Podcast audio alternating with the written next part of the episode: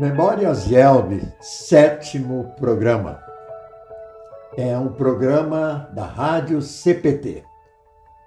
Na primeira programação do Memórias Yelb, eu afirmei, entre outras coisas, o seguinte: o Instituto Histórico participa, assim, da programação renovada da Rádio CPT trazendo depoimentos históricos importantes com pessoas que, em muitos casos, nos precederam na caminhada à eternidade gloriosa com Deus. Bem, só que o pastor Eugênio Dauernheimer ainda está bem vivinho, graças a Deus em pleno início de maio de 2022. Eugênio Dauernheimer, nascido em Arroio do Meio, em 10 de abril de 1933. Ele se formou no seminário em 1 de dezembro de 1957. De 58 até 1999, ou seja, durante 41 anos, serviu a igreja em várias localidades. Linha 15 de novembro, Ubiretama, Candelária, Porto Lucena, Niterói, Canoas e em Gravataí. Atuou ainda no Conselho Administrativo do Centro Educacional Concórdia de São Leopoldo, e isso por nove anos. E também na OBEM, ele atua até hoje, que são os obreiros eméritos. E ele mesmo foi consagrado obreiro emérito há vários anos, no ano 1999. E ele hoje está com 90, não, 90 menos 1, 89 anos. E eu vou começar a conversar aqui com o nosso querido amigo, que eu já conheço há bastante tempo e também que foi o sucessor do meu sogro lá em Ubiretama, que foi citado como o primeiro lugar dele.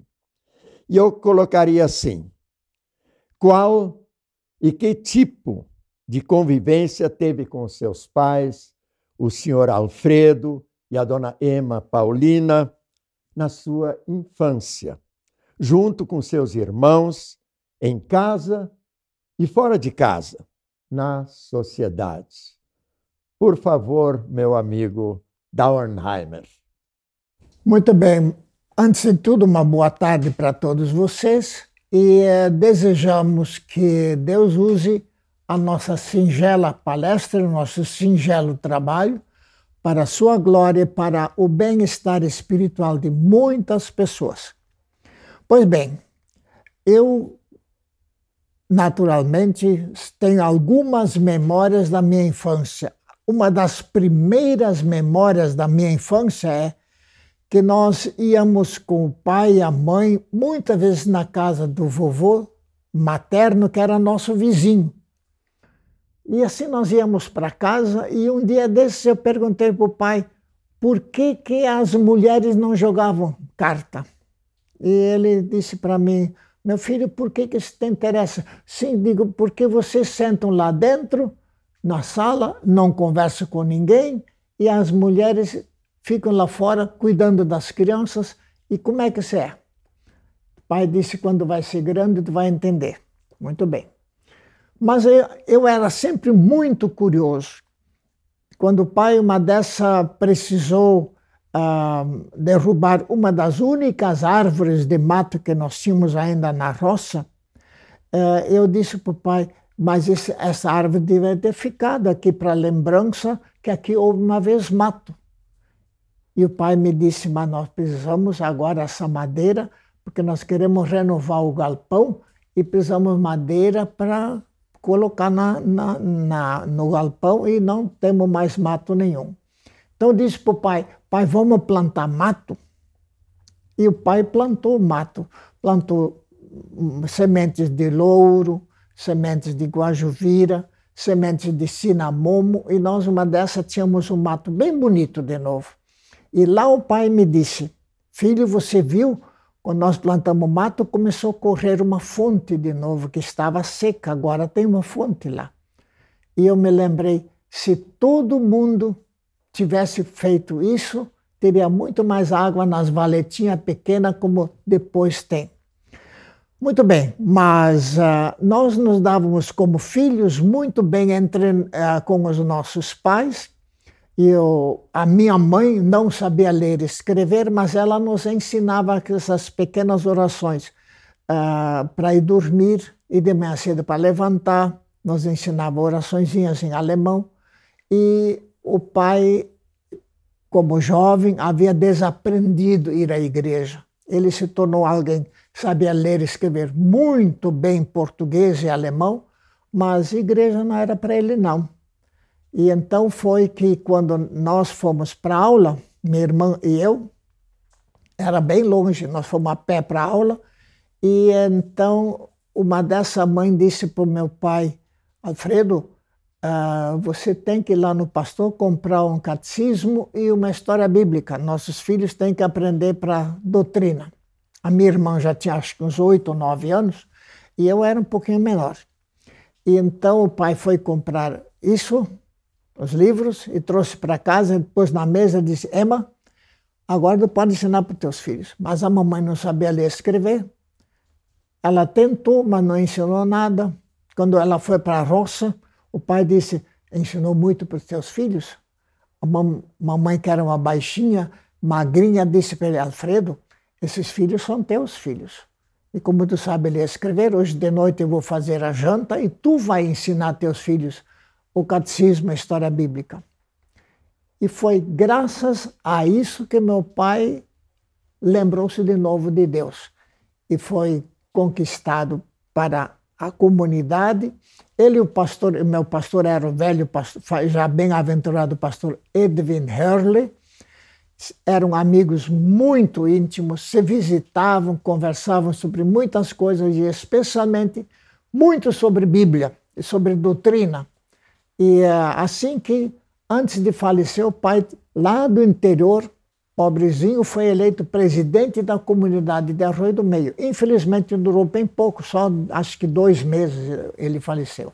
Mas foi graças à minha mãe, que não sabia ler e escrever, que meu pai aprendeu a ler, a, a, a voltar para Jesus e ele se tornou um fiel cristão. Leu com nós a Bíblia toda. Nós com o pai tivemos um outro, outro problema. Um dia desses, era já verão de novo, e nós tínhamos aquela história bíblica antiga, aquelas figurinhas preta.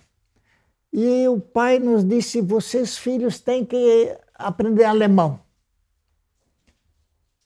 E então ele nos trouxe uma, a mesma história bíblica em alemão. E foi então que minha irmã e eu, nos deitados de bruços no chão, assim, olhando aquele livrinho, ele é igual a esse aqui. Deve ser a mesma história. Nós, nós líamos português, mas não entendíamos português. Alemão nós não líamos, mas entendíamos. Então vamos, nós sabemos as letras, vamos juntar a palavra, que é a mesma coisa. Assim foi o português que nos ensinou o alemão e o alemão nos fez entender o português. E numas férias de verão nós aprendemos o alemão, desde criança. Acho que eu tinha sete anos quando eu já li alemão. E um, como o culto era só português, porque era tempo da guerra, meu pai entendia o português do pastor, mas minha mãe só entendia os Amém, Jesus Cristo e coisas assim, mas nada mais ela entendia do culto. E, e os meus avós, pior ainda, ninguém entendia. Mas uh, o pai explicava muitas coisas daquilo que o pastor havia ensinado.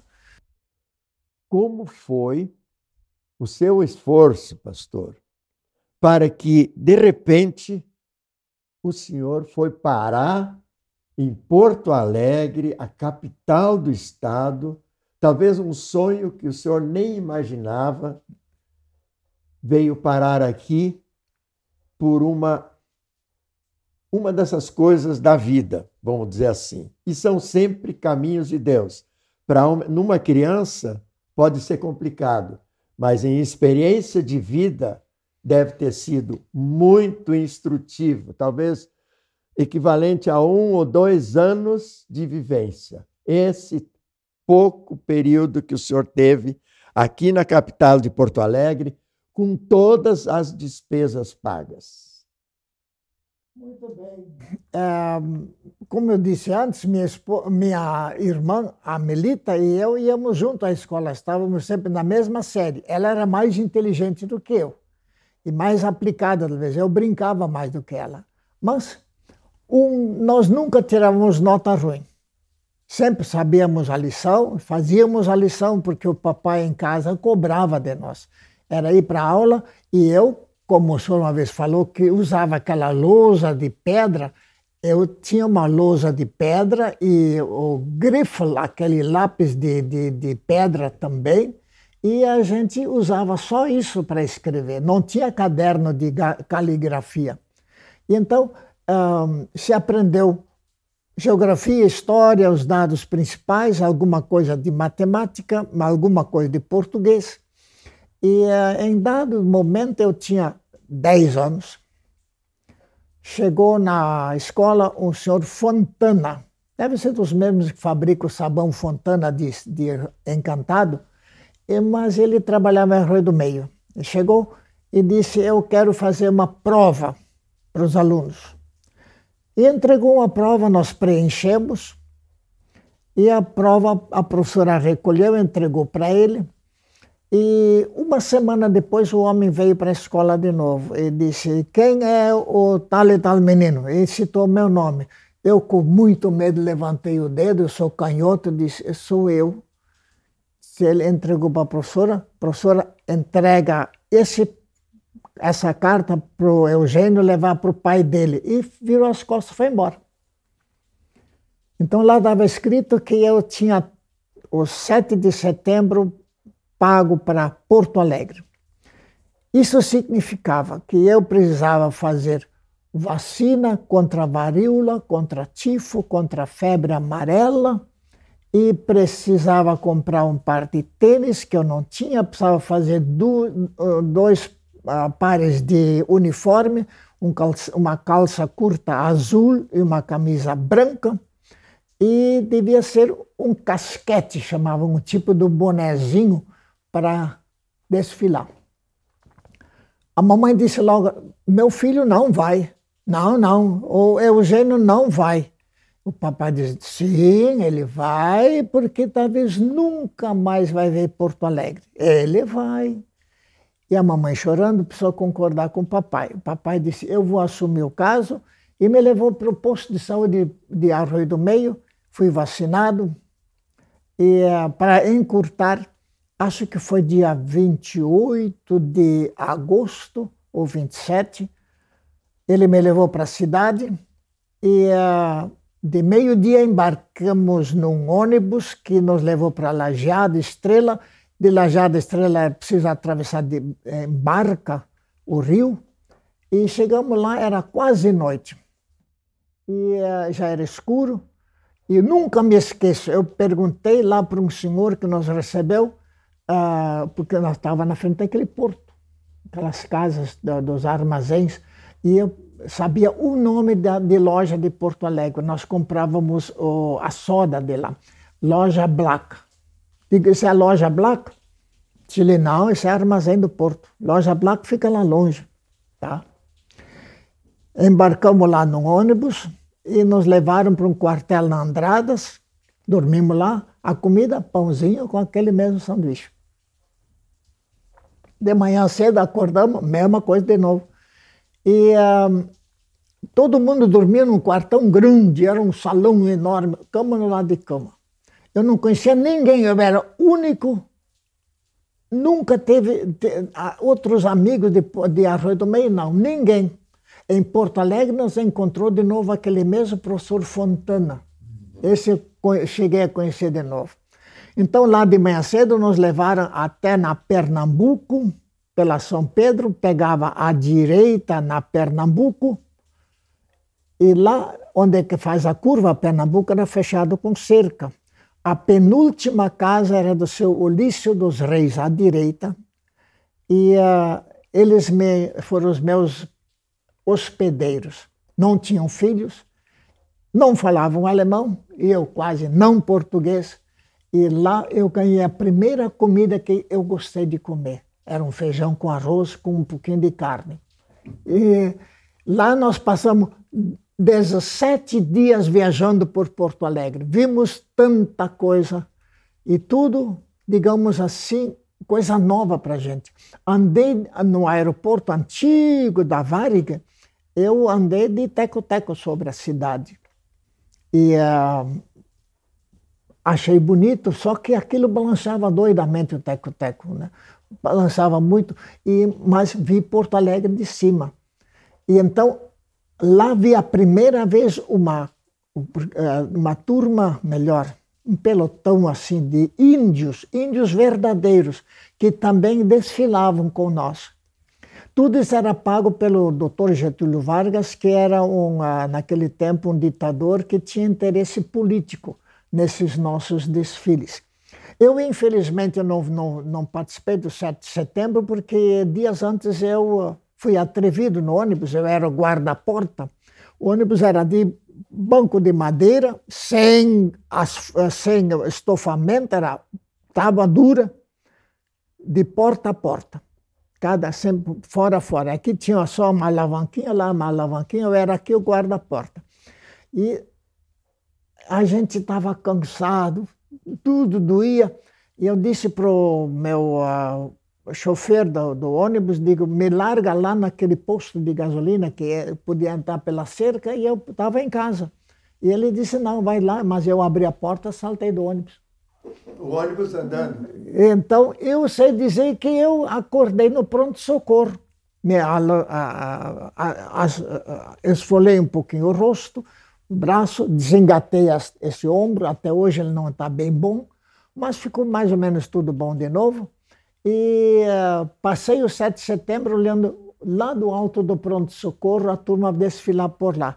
Mas já no dia 8 de setembro eu estava dando entrevista no Correio do Povo sobre a minha estada em Porto Alegre. Muito bem, mas cheguei em casa, então precisei ensinar minha escola a marchar, porque nós marchávamos a marcha alemã com os pés para frente, assim. Essa marcha brasileira nós não sabíamos. Eu ensinei a marcha brasileira na escola. Então, tive a minha utilidade lá. Isso foi com 10 anos. E o pai conversava comigo. O pai, interessante, no dia fim de janeiro de 44, eu estive em Porto Alegre em setembro de 43. Fim de janeiro de 44, o pai foi o representante leigo da comunidade de Arroio do Meio na convenção. E ele visitou um certo lugar onde é que eu estive, então ele tinha muito assunto para conversar comigo.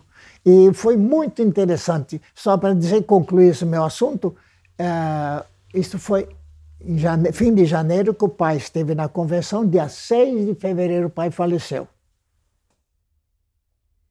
Com o falecimento do pai Alfredo, houve grandes modificações na sua vida, na vida de sua família, mãe e irmãos. Seu primeiro trabalho em Arroio do Meio, a questão do idioma e a ida ao seminário. Meu pai tinha assim aquela decisão que todos nós, todos os filhos deviam passar um ano na escola da comunidade São Paulo de Arroio do Meio. Isso implicava para nós uma viagem diária de 4 a 5 quilômetros até a escola. E como isso era difícil, uh, o pai disse: vocês vão passar um ano na uma casa de Arroio do Meio, vamos achar um serviço para vocês. Minha irmã já tinha passado e então o pai faleceu e agora, o que, que fazer? Mamãe disse para mim: tu fica um ano em casa. Fiquei em casa um ano. Também o, o, o nós tínhamos um empregado novo e eu precisava ajudar na lavoura. Mas aquela história um ano na comunidade de São Paulo, na escola, tem, o Eugênio tem que passar. Muito bem. Fim do ano, a mamãe veio para o culto comigo e foi falar com um Crai, irmão do seu Leonido Crai, e com a mãe dele, a vovó Crai, e disse: Eu queria empregar o meu filho como leiteiro e uh, então ele ir para aula.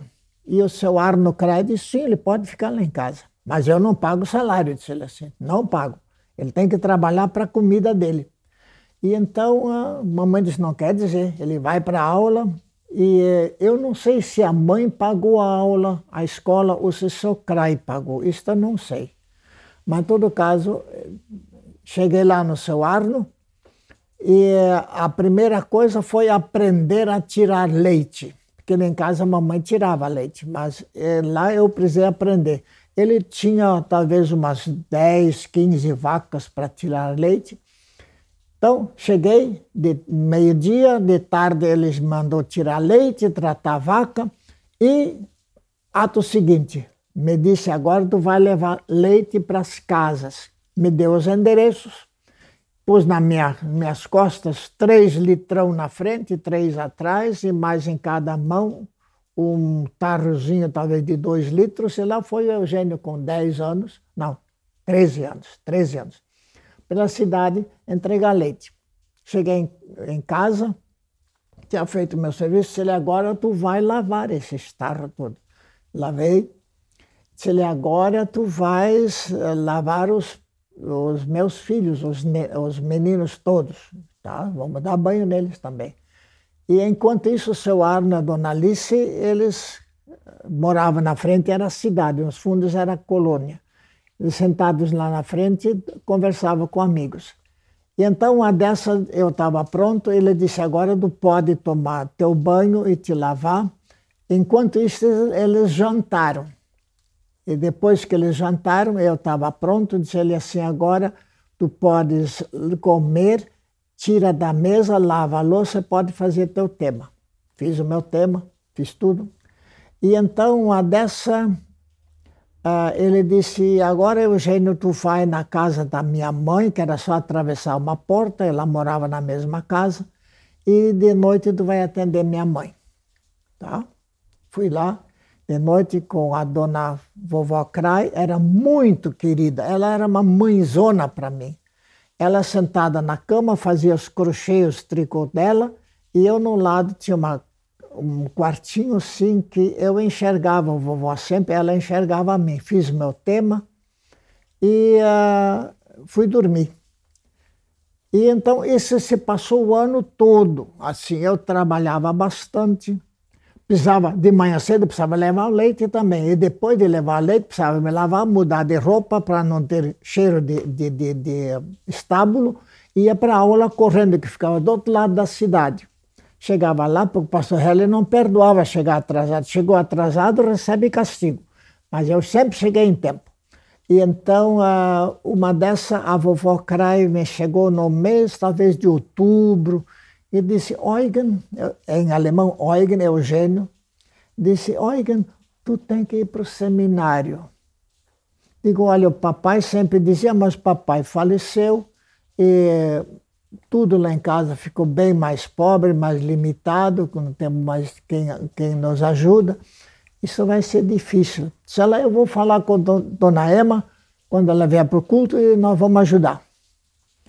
Então, quando a mamãe veio para a igreja, a vovó Crai chamou a dona Emma, minha mãe, e eu, me disse: o Eugênio vai para o seminário. A mamãe disse: Eu concordo, mas e o meu lavrador de roça, como é que fica? Diz a mamãe, diz a dona vovó Crai: Isso tu tem aquele empregado, se chega, mas tu não precisa. Deixa o teu filho estudar para pastor, ele vai dar um pastor que a igreja precisa. Então a mamãe disse: Mas eu não tenho dinheiro para comprar uma roupa decente. A vovó disse: não, brim simples serve para usar no, no, diário e a senhora tem essa roupa de domingo serve para ele e então mais ele não precisa roupa de cama e bem simples. Ela encantou a mamãe a mamãe disse tá, Eugênio pode ir para o seminário. Quando ela falou com o pastor, o pastor Herle, ele sabia que eu era gago, que eu quase não falava português, e ele olhou de torto para a mãe assim, então vamos experimentar.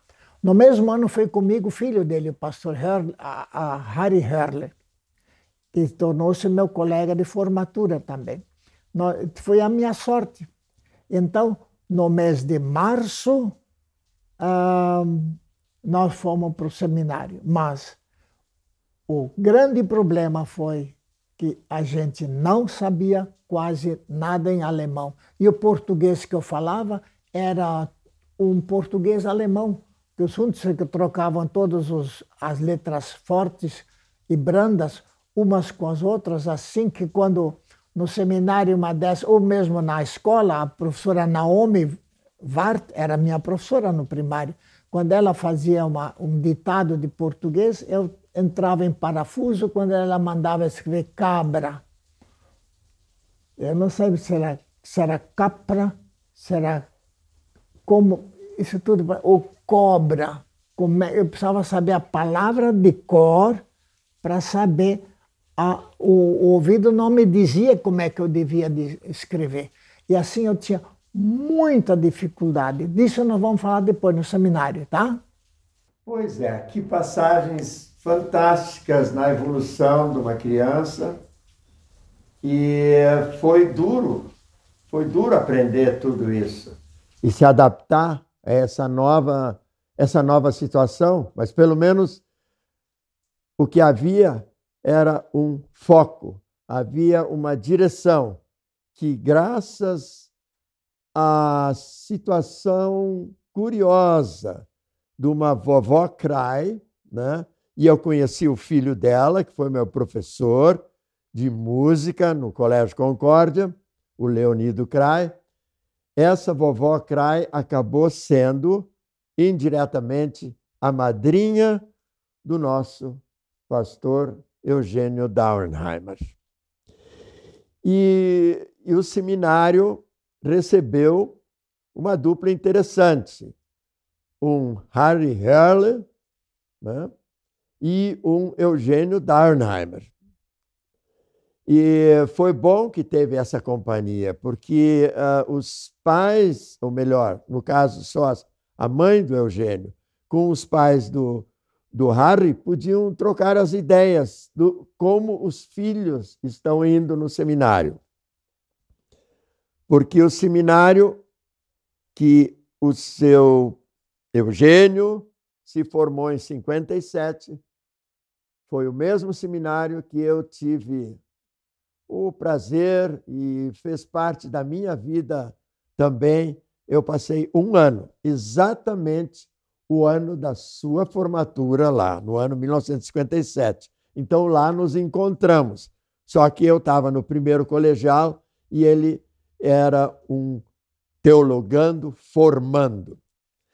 Mas no seminário, além da questão do idioma e das, das, das várias outras matérias que existem no seminário, tem uma que eu sempre achei fantástica e até hoje eu tenho uma posição muito clara sobre a questão da retórica.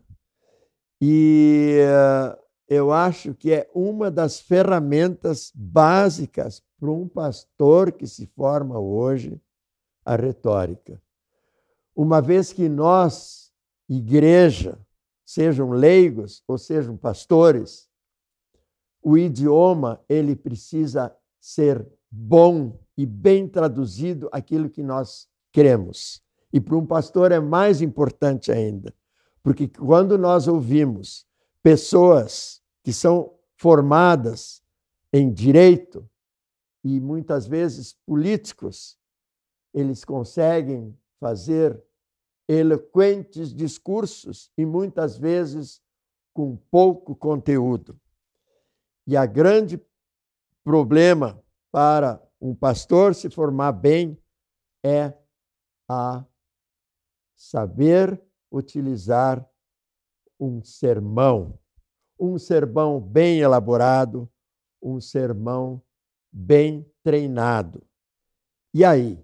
Eu sei que o pastor Eugênio teve umas experiências, principalmente na primeira vez, né? E a primeira vez nunca se esquece, na primeira vez que ele teve que enfrentar o seu primeiro sermão.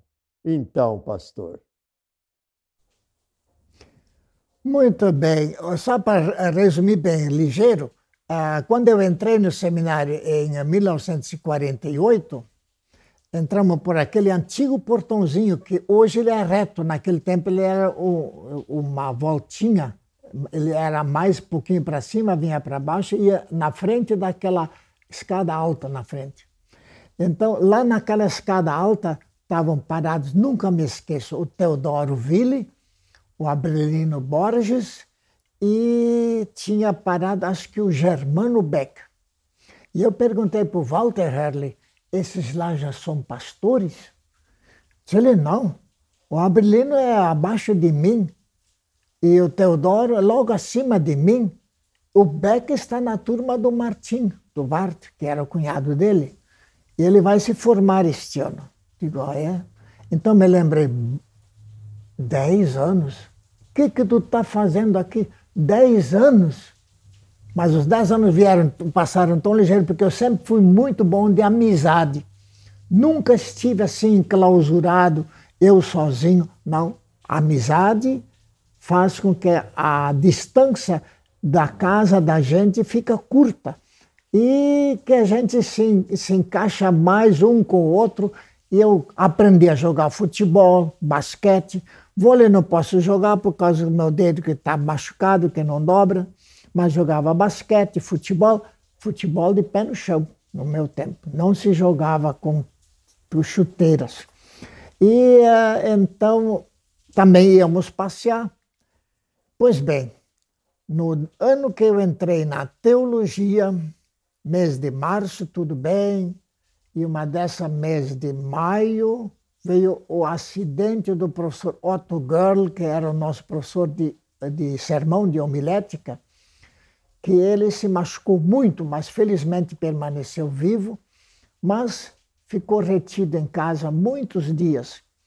E o nosso sermão, o primeiro sermão que eu precisei fazer sobre o famoso texto aquele da porta estreita, largo caminho estreita, porta aquele, eu sei dizer que aquilo me deu. Se eu tinha cabelo loiro, aquilo ficou mais loiro ainda. Que eu tinha muito problema com o sermão. Mas eu ia até na, perto da cama do professor Otto Gell e ele me explicava: não, pastor, Eugênio vai fazer assim, vai fazer assim, estuda mais isto, estuda mais um pouquinho lá, tem que separar lei e evangelho. E então, uma dessas eu tinha a disposição pronta. E ele me disse: agora o senhor vai escrever o sermão. Escrevi o sermão e mostrei para ele. Ele: não, você está repetindo coisas. Lá você disse, aqui diz de novo. Isso não pode fazer. Sermão é uma coisa que continua. Começa uma ideia, vai, vai, vai, vai, até no fim. A, a ideia tem que ser completa, não pode repetir. Vai fazer de novo. Então, voltei, fiz de novo, uma dessa diz ele assim, agora tá certo, mas diz ele assim, teu sermão é uma devoção, essa é pouca coisa. Eu tinha feito acho que três páginas de caderno, escrito à mão. Isso é muito curto, tem que fazer mais. Voltei e digo, tá, mas para fazer mais longo é fácil, é só imaginar coisas e aumentar a cena. Fiz o sermão, era muito longo. Ele disse, não, o escreveu demais. Então voltei, e uma dessas eles, agora tá bom, agora teu sermão vale boa nota. Então, ele disse, agora você tem que pregar esse sermão no, na, na, na concórdia, na frente da classe. Tem que saber de cor. Isso já foi, então, no segundo semestre. E no segundo semestre, estamos lá na, na capela, eu devo pregar o meu primeiro sermão levei o meu sermãozinho lá em cima, disse ele, não, não, você me vai dar o, o caderno para mim. Eu tenho que saber o sermão na cabeça. Tá? Eu tenho boa cabeça. Então, ele estava com o sermão e eu fui no, no púlpito e uh, preguei uma dessas, senti, agora me fugiu o assunto, mas eu engatei num outro assunto, só tinha deixado um parágrafo fora. E isso ele me falou depois. Eu me lembrei também no fim que eu tinha deixado um parágrafo, mas dei o sermão todo dito de cor. Mas no dia eu disse para o pastor Otto Gerl, quando eu desci, eu nunca mais vou estudar um sermão de cor, só vou estudar a ideia. Levo o meu sermão junto e se eu por acaso me perder, eu sei onde é que eu estou. E nunca mais estudei de cor, mas nunca fiz um sermão lido, nunca. E nunca fiz um sermão chacoalhado da manga, porque é preciso que o pastor estude muito bem o assunto do sermão para ter sentido para a comunidade. E como você falou, ter retórica é necessário. Eu concordo que o pastor não deve pensar que a retórica conquista, é o conteúdo que salva, mas a retórica prende o pessoal ao, ao, ao assunto. Assim que, por exemplo, nós eu nunca tive na minha vida, no meu ministério, problema com, com a dispersão da, da comunidade. Eles prestaram sempre atenção àquilo que eu falava, porque um, a gente aprendeu do velho professor Otto Gerl e de outro professor Johannes Rothman, professor Wadewitz, a gente aprendeu a, fazer uh, o assunto bem elaborado. Nós, com o velho professor uh, Paulo William Shelp, tivemos pouca aula por causa da sociedade bíblica. Mas assim, o meu assunto, sermão, eu resolvi naquele primeiro sermão que eu elaborei e que o professor Otto Gell me mandou corrigir, retornar. Ele com paciência, mas com fidelidade, ele me mandou fazer um sermão que prestasse. Eu acho que eu tenho um sermão hoje ainda guardado, se não me engano. Para saber mais, entre em nosso site radiocpt.com.br e acompanhe nossa programação. Siga e curta nossos canais no youtube.com.br, facebook.com.br e o nosso podcast no SoundCloud e Spotify. E compartilhe a mensagem de Cristo para todos.